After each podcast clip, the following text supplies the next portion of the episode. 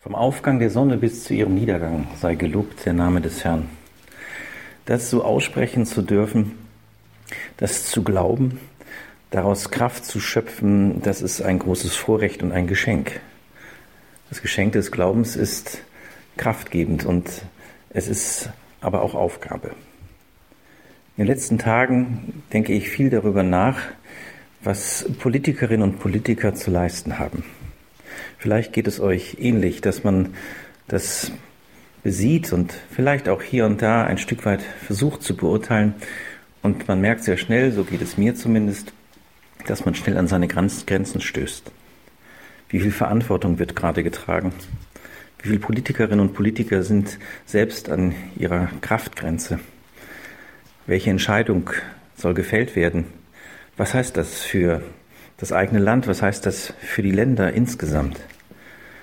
Wir sind aufgefordert, als Christinnen und Christen einen ganz wesentlichen Dienst zu tun. So steht es in 1 Timotheus 2, dass wir eintreten in Bitten und in Gebeten, in Fürbitten, in Danksagung, auch für die, die Verantwortung tragen.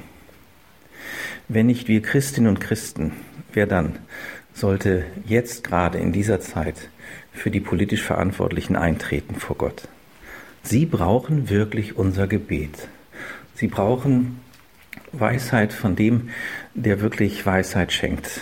Gott, der liebende Vater in Jesus Christus. Und wir haben diese große Möglichkeit, Stellvertretung hier zu leben im Gebet. Ja, wir sind schnell am Beten, wenn es um unsere Liebsten geht, die, die uns ganz nahe sind. Und das ist auch ein wichtiger Auftrag und das ist gut. Aber wir sollten auch für die eintreten, die in besonderer Weise Entscheidungen treffen, die sehr, sehr Reichweite, eine sehr große Reichweite haben.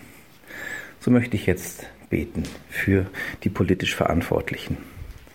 Lieber guter Vater, wir sagen dir Dank, dass Menschen ihre Begabungen in den Dienst eines ganzen Landes stellen, ganzer Nationen. Und du siehst einen jeden Menschen, der Verantwortung trägt. Du siehst, wo politisch Verantwortliche überfordert sind, wo sie mit ihren Kräften am Ende sind.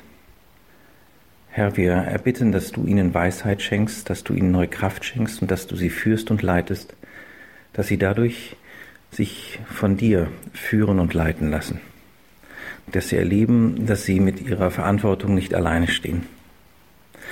Lieber Vater, alles das, was geschieht, soll nach deinem Willen geschehen.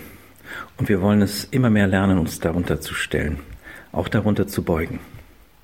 Wir ehren dich, wir preisen dich. Und wir sagen dir Dank, dass wir wirklich vom Aufgang der Sonne bis zum Niedergang dich loben dürfen, dir alles bringen dürfen, Gemeinschaft erleben dürfen mit dir. Wir bitten darum, dass wir als ganze Weltbevölkerung darüber lernen, dass wenn wir dich nicht an erste Stelle in unserem Leben setzen, dass wir dann in die falsche Richtung aufbrechen. Herr, schenke ein neues Wachwerden, dass du lebendig bist, dass du der Heilige bist, der Ewige. Herr Jesus Christus, danke für alles das, was du schenkst. Geh du weiter mit uns durch diesen Tag. Amen.